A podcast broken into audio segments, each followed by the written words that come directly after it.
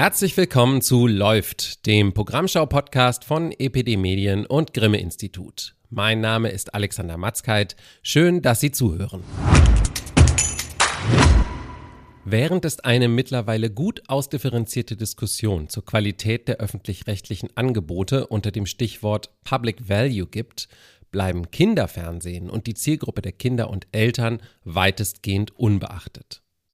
Das schreibt Maya Götz. Sie ist Leiterin des Internationalen Zentralinstituts für das Jugend- und Bildungsfernsehen, kurz gesagt IZI, das zum Bayerischen Rundfunk gehört. Und wir wollen uns diesen Vorwurf natürlich nicht machen lassen, deswegen haben wir sie eingeladen. Hallo, Frau Götz. Hallo. Sie haben im Juli Ergebnisse einer neuen Studie vorgestellt, die Sie am IZI gemacht haben. Da geht es um die Wünsche von Eltern an das Programm ihrer Kinder und gleichzeitig haben Sie auch analysiert, wie das Programm in den Kinderfernsehsendern beschaffen ist. Was waren denn die zentralen Ergebnisse dieser beiden Studien, die ja so im Dialog miteinander stehen? Also zum einen auf der Elternseite, denen ist es wichtig, ähm, zum Beispiel neun von zehn Eltern sagen, es ist ihnen besonders wichtig, dass Wissensformate da sind, dass Dokumentationen da sind. Wenn sie ältere Kinder haben, auch Kindernachrichten. Während so den Bereich, der ja eigentlich den größten Teil vom Kinderfernsehen ausmacht, ähm, fiktionale Geschichten, da gehen nur vier von zehn mit und sagen, das ist ihnen wichtig. Also Eltern wollen ganz eindeutig ein ausdifferenziertes Programm. Sie wollen auch ein Programm, was in Deutschland produziert ist, was die hiesige Lebenswelt widerspiegelt. Und mit diesem Blick haben wir dann auf das aktuelle linear gesendete Programm geguckt und später dann auch auf die Online-Medien. Aber im Prinzip das linear gesendete zeigt so, was ist die, was das Portfolio, was die einzelnen Sender senden. Da zeigen sich halt ganz, ganz große Unterschiede.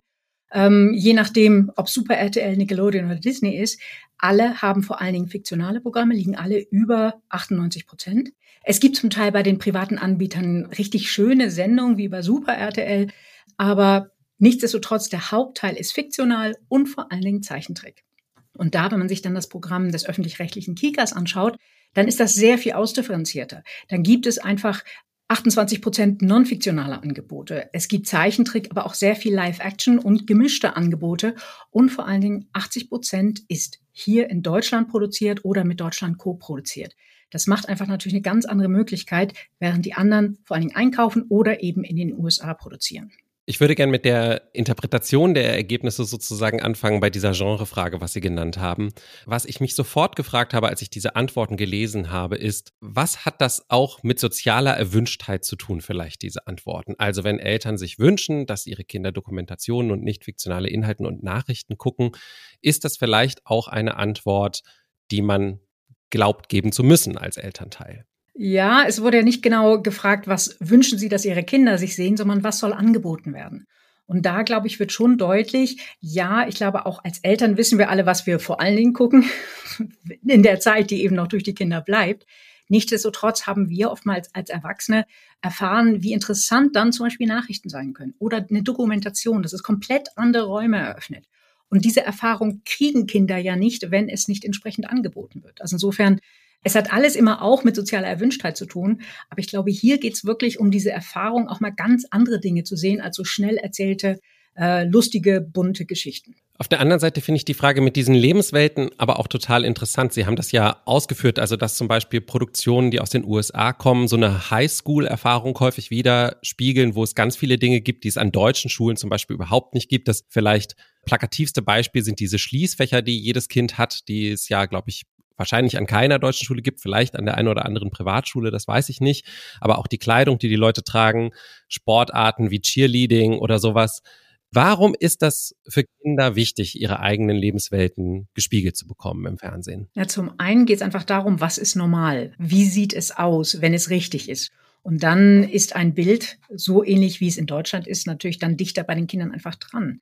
Es geht weiter darum, die eigenen Themen wiederzufinden. Und dann ist äh, einfach eine Highschool in den USA eine komplett andere soziale Zusammensetzung als bei uns mit den dreigliedrigen Schulsystemen oder viergliedrigen. Mhm. Das heißt, hier entstehen auch ganz andere Themen und Probleme. Und gerade um die eigenen Themen wiederzufinden und gerade wenn sie älter werden, ist es so, ne, wenn sie Preteens werden, mhm. ist es so wichtig, dass sie verstehen, was eigentlich in ihnen passiert, wie sie selber aktiv werden können. Und dafür brauchen sie wirklich ihre eigenen Lebenswelten oder Lebenswelten, die ihnen vertraut sind. Also es gibt dann eben auch Kinder, die zum Beispiel Pfefferkörner gesehen haben, eigentlich aus Bayern kommen und dann voller Begeisterung durch Hamburg laufen, sagen, ja, das kenne ich, hier ist die Speicherstadt. Das heißt, du Deutschland mit seinen unterschiedlichen Regionalitäten wird einfach positiv besetzt. Und das ist etwas ganz Schönes und Wichtiges. Und glauben Sie, dass das auch was ist, das die Eltern begriffen haben und dass die sich deswegen das wünschen? Ich meine, man könnte ja umgekehrt auch argumentieren, am Ende kommt es auf die Werte an und die sind eigentlich universell, Freundschaft, Ehrlichkeit, äh, andere Dinge, was immer man sich da jetzt äh, vielleicht wünscht von seinen Kindern, dass das eigentlich das Wichtigste sein müsste für die Eltern? Also was sich zeigt, ist ein deutlicher Unterschied, wie alt die Kinder sind. Je älter sie werden, desto wichtiger ist es ihnen, dass sie eben nicht diese doch meist sehr hochglanzgefärbten, äh, bei Nickelodeon zum Beispiel ganz oft auch als Sitcom, auch bei, ähm, mhm. bei Disney, diese ganz anderen Welt mit einer ganz anderen Intonalität, das ist etwas, was dann gerade Eltern merken, nee, das irgendwie ist das nicht richtig. Jetzt fand ich es sehr interessant, dass Sie sich lineares Fernsehen angeschaut haben. Meine Tochter ist fünf, ist vielleicht noch ein bisschen zu jung sozusagen für die Zielgruppe, die Sie so meistens untersucht haben. Aber die hat auf jeden Fall noch nicht verstanden, dass es Fernsehsender gibt, in denen man Sendungen äh, nur zu bestimmten Zeiten schaut, weil sie eigentlich alles auf Abruf guckt. Also durchaus auch vielleicht mal beim Kika, aber auch dort auf jeden Fall in der Mediathek. Die Inhaltsanalyse des Programms, die Sie gemacht haben, inwieweit ist die denn überhaupt übertragbar auf das, was Kinder tatsächlich sehen? Naja, das ist ja überhaupt eine grundsätzliche Frage. Also wo ist Angebot und wo ist Nutzung? Und gerade was Online-Nutzung ist, gehen im Moment, stehen die Werte einfach noch nicht fest. Und wie man dann linear gesendetes Programm, was nach wie vor Leitmedium ist, und die auf Bedarf abgerufenen Dinge, wie man das zusammenrechnet, da ist im Moment sind verschiedenste ForscherInnen dran, um das zu klären. Das lineare Programm, wir haben, sind jetzt gerade dabei, das Digitale auch nochmal durchzukodieren, wo deutlich wurde, da steht einfach viel mehr und dann stehen da beim Kika gerne auch mal 270 Logosendungen, wo es also weit ins letzte Jahr reingeht. Das ist auch wichtig, das zu sehen, in welchem Verhältnis ist. Aber so wie im Moment die Daten aussehen, ist das Grundprinzip da das gleiche bleiben. Denn die Sender bieten im Verhältnis zu dem, was sie an Fiktion haben, einfach sehr wenig an non-fiktionalen, hier verorteten Sendungen. Das ist aber auch in Ordnung, weil sie müssen sich anders finanzieren. Und gerade im Kinderfernsehen, das ist wichtig zu wissen, wird das Geld auch mit Werbung verdient, vor allen Dingen aber mit Lizenzprodukten. Das heißt, hier Programme zu haben, die einfach immer wieder gesendet werden, wo dann die Paw Patrols ähm, auf sämtlichen Schulmappen auftauchen, das ist das, wie dort Geld gemacht wird. Umso wichtiger ist es eben, dass es auch eine Alternative gibt, die wirklich um das Wohl der Kinder besorgt ist, die erzählt zum Wohl der Kinder und nicht zum Wohl der Spielzeugindustrie ich, ich frage mich halt doch, ob da nicht auch so eine Schere entstehen könnte, dass man sich als Eltern natürlich schon freut, wenn der Kika Dokus anbietet, aber die Kinder gucken dann halt doch irgendwelche Trickserien auf Netflix, weil das das ist, was sie gerne sehen möchten oder so. Ist das denn völlig aus der Luft gegriffen, so als Szenario?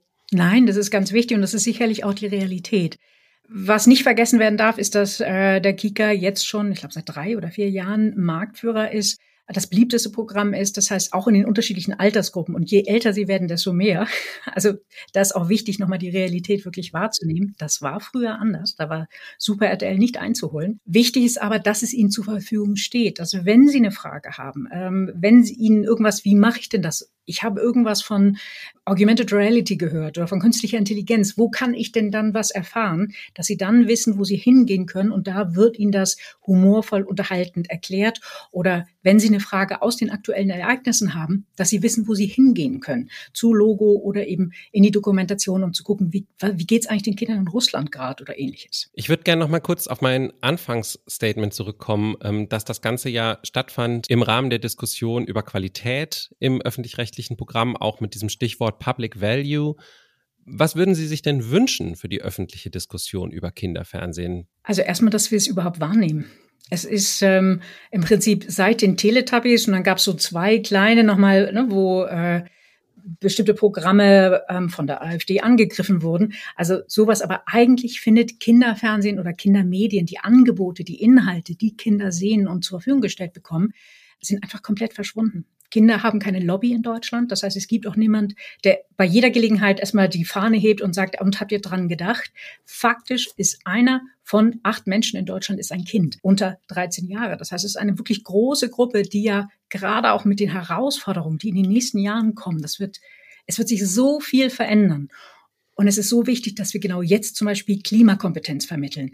Denn wenn die Kinder nicht Bescheid wissen, wenn sie nicht eine Idee haben, wie können sie noch was ändern und was heißt in diesem Kontext dann zum Beispiel Polarisierung äh, in der Politik und ähnliches, dann gehört es zu einem gesellschaftlichen Mehrwert, dass sie eine Chance bekommen, darüber sich zu informieren und sie hier ein verlässliches Programm haben, wo sie hingehen können, sich informieren, wo sie sich beteiligen können. Und was ist mit dieser Indoktrinationsdiskussion, die da von rechts aufgemacht wird? Kann man das komplett von der Hand weisen, ganz einfach? Naja, wenn Indoktrination heißt, äh, ich setze mich mit der Realität auseinander, dann würde ich sagen, äh, das ist die Realität. Wir müssen uns damit auseinandersetzen. Es ist immer wichtig, gerade beim öffentlich-rechtlichen Rundfunk ist es wichtig, dass es politisch unabhängig ist. Dass es an journalistische, an Qualitätsvorstellungen, an psychologische Grundvoraussetzungen bei Kindern und Ähnlichem orientiert ist, aber nicht an der Politik. Sondern es geht darum, dass wir Kindern für die Kinder etwas tun, dass die Kinder selber Kompetenzen entwickeln können, sich beteiligen können, Teilhabe an der Gesellschaft gilt trotzdem nicht, gerade in der multimedialen, vernetzten Welt, in der wir leben, mehr denn je dieser alte Satz, Kinderfernsehen ist, wenn Kinder Fernsehen? ähm, ja, der Herr Müntefering, was er 72 sagte kann durchaus sein, Kinderfernsehen oder Medien, die für Kinder gemacht sind, sind genau so definiert. Also Medien, die explizit für diese Altersgruppe und dann in den drei Unterscheidungen gemacht wurde, ihre Themen aufnimmt, in einer Dramaturgie voranschreitet, erklärt, erzählt, wie die Kinder in dem jeweiligen Alter das sehen können und verstehen können. Das ist einfach nochmal was ganz anderes. Klar, Sie sehen auch TikTok. Das ist Teil unserer Realität heute auch. Gleichzeitig sind natürlich gerade Sender wie zum Beispiel natürlich Funk, aber eben auch Kika auf TikTok und äh, geben da ganz interessante, lustige und richtig erfrischende Momente auch mit dazu. Das heißt auch Qualität in diesen Netzwerken, in den sozialen Netzwerken, die neu entstehen oder schon da sind, ähm, ist auch eben ein wichtiger Teil von dem, was öffentlich-rechtlicher Rundfunk leisten sollte. Ganz herzlichen Dank, Frau Götz. Sehr gerne. Wenn Sie sich die Daten und Zahlen aus der ICI-Studie noch einmal genauer ansehen wollen, haben wir Ihnen den Artikel dazu in der Podcast-Beschreibung verlinkt. Wer gerne kritisiert, dass im öffentlich-rechtlichen Rundfunk doppelte Strukturen entstanden sind, der dürfte in der letzten Juliwoche eine kleine Party gefeiert haben. Am Mittwoch, den 26. Juli nämlich, startete dieser Podcast. Willkommen, ja, zum allerersten Mal willkommen zum KI-Podcast. Künstliche Intelligenz verändert unsere Gesellschaft, unsere Wirtschaft und unsere Arbeitswelt und zwar nicht erst in ein paar Jahren, sondern eigentlich schon gerade jetzt. Und wie genau, das wollen wir in diesem Podcast beleuchten. Der KI-Podcast vom Bayerischen Rundfunk geht einmal pro Woche allen Fragen nach, die durch die aktuelle KI-Revolution hervorgerufen werden. In einem lockeren, aber gut vorbereiteten Gespräch diskutiert ein kleines Team aus wechselnden Hosts, was die Chancen und Risiken der neuen Technologie sind. Soweit so gut. Am Donnerstag, den 27. Juli, also einen Tag später, konnte man dann diesen Podcast zum ersten Mal hören. KI verstehen. Der Deutschlandfunk-Podcast über künstliche Intelligenz im Alltag. Wir, das sind mein Kollege Moritz Metz und ich, Piotr Heller. Wir sind beide Technikjournalisten beim Deutschlandfunk und ihr hört unseren neuen Podcast KI verstehen. KI verstehen vom Deutschlandfunk geht einmal pro Woche allen Fragen nach, die durch die aktuelle KI-Revolution hervorgerufen werden.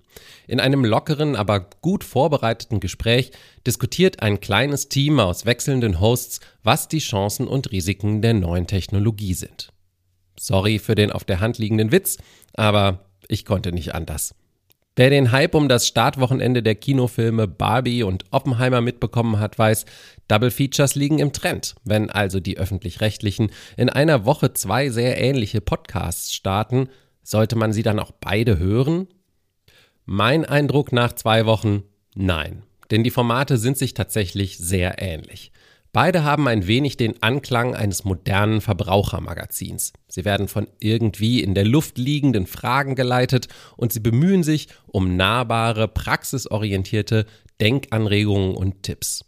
In der KI-Podcast vom BR zum Beispiel fassen die Hosts Gregor Schmalzried und Fritz Espenlaub in der zweiten Folge recht gelungen zusammen, dass man den Einsatz einer Sprach-KI wie ChatGPT als natürlichen Nachfolger des Googlens betrachten kann. Also jeder kennt ja Leute oder ist vielleicht selber noch so eine Person, was überhaupt nicht schlimm ist, wo man ab und zu einfach mal sich selber dran erinnern muss, ach so, das ist ein Problem, das könnte ich auch googeln. Ich muss jetzt nicht einfach den ganzen Tag rumlaufen und äh, mich fragen, ob das eigentlich in Ordnung war, dass ich meine letzte Wäsche versehentlich ohne Waschmittel gemacht habe. Ich kann auch einfach mal schnell nachschauen, ist das jetzt eigentlich okay? Was sollte ich tun? Als Google ganz frisch kam, war das ja auch noch nicht selbstverständlich. Und äh, viele Söhne kennen das, dass, äh, dass ja. man so die kleinen technischen Wehwehchen des Alltags. Bei meiner Mama genau, ja, genau. So. Die ruft einen dann an und sagt, du Krieg, meine Taskleiste, die ist nicht mehr da, wo sie hingehört. Und dann sagt man halt, hey, mach doch mal so und mach doch mal so, weil einfach mal googeln ist auch nicht ganz so leicht. Unterschiede gibt es natürlich trotzdem. Ein bisschen lockerer, ein bisschen kumpeliger kommt er daher, der Podcast vom BR. Dritte Moderatorin neben Schmalzried und Espenlaub ist Marie Kilk. Als wiederkehrende Rubrik tauschen sich die jeweils zwei Hosts am Ende jeder Folge über konkrete Erfahrungen aus, die sie in der vergangenen Woche mit KI gemacht haben. Ein bisschen so, als nähmen sie uns Hörende mit auf eine Reise, die sie sowieso angetreten haben. Der Deutschlandfunk ist ein kleines bisschen magaziniger unterwegs, etwas deutschlandfunkiger halt. Karina Schröder, Moritz Metz, Piotr Heller und Ralf Krauter stehen stärker in der Tradition des klassischen Wissenschaftsjournalismus. Sie bringen auch mal O-Töne von Experten mit oder in der ersten Folge den eingelesenen Zuspieler eines Drehbuchs für die Stufen der Weltherrschaft durch künstliche Intelligenz, verfasst von ChatGPT. Drittens. Manipulation der Finanzmärkte. Die KI manipuliert Finanzmärkte und führt weltweit zu Wirtschaftskrisen, was zu sozialen Unruhen und politischer Instabilität führt. Viertens. Kontrolle über Waffenarsenale. Sie ergreift die Kontrolle über militärische Waffenarsenale weltweit, einschließlich konventioneller Waffen und Massenvernichtungswaffen. Fünftens. Propaganda und Desinformation. Die KI startet groß angelegte Propaganda- und Desinformationskampagnen, um Angst und Misstrauen zu sehen und Gesellschaften von innen heraus zu destabilisieren. Ich gebe zu, der Ansatz des BR liegt mir persönlich ein bisschen mehr, das ist aber Geschmackssache. Beide Formate zeigen, dass es ein Bedürfnis nach der Auseinandersetzung mit dem Thema gibt. Sie müssen sich einfach die Ansprache raussuchen, die Ihnen mehr zusagt. Vielleicht hilft die auf den ersten Blick absurd scheinende Konkurrenz der zwei Podcasts sogar dabei, dass jeder sein individuelles Profil über die nächsten Wochen noch ein wenig schärfen kann. Die brennendste Frage für mich bleibt trotzdem, werden KI verstehen und der KI-Podcast weiterhin so tun, als gäbe es den jeweils anderen nicht? Oder können wir irgendwann auf eine Crossover-Episode hoffen? Ich habe die Hosts auf X, ehemals Twitter, genau das gefragt und einer hat geantwortet. Moritz Metz vom Deutschlandfunk. Zitat, zu Weihnachten fände ich gut. Zitat Ende. Wenn beide Podcasts bis dahin überleben, wissen wir also, worauf wir uns freuen können. Vielleicht können die ModeratorInnen dann auch mal verraten, ob sie eigentlich vor dem Launch voneinander wussten. Wahrscheinlich ist das ja. Bei den Gesprächen mit der Redaktionsleitung wäre ich auf jeden Fall gerne dabei gewesen.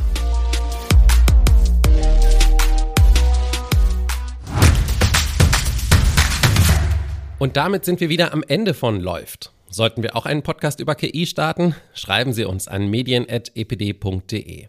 Sie finden Epidemedien und das Grimme-Institut auch auf vielen Social-Media-Kanälen. Beide sind immer noch auf Twitter oder vielleicht doch schon auf X. Epidemedien finden Sie auch auf LinkedIn, das Grimme-Institut auch auf Instagram und Facebook. Wenn Ihnen dieser kostenlose Podcast gefällt, abonnieren Sie läuft doch einfach. Und wenn Sie etwas Zeit haben, lassen Sie uns eine Bewertung in Ihrer Podcast-App da. Und hier ist die Challenge finden Sie einen Weg, in Ihr nächstes Gespräch über Medien ganz nebenbei eine Empfehlung für uns einfließen zu lassen. Wir hören uns in zwei Wochen wieder. Bis dahin gönnen Sie sich gutes Programm.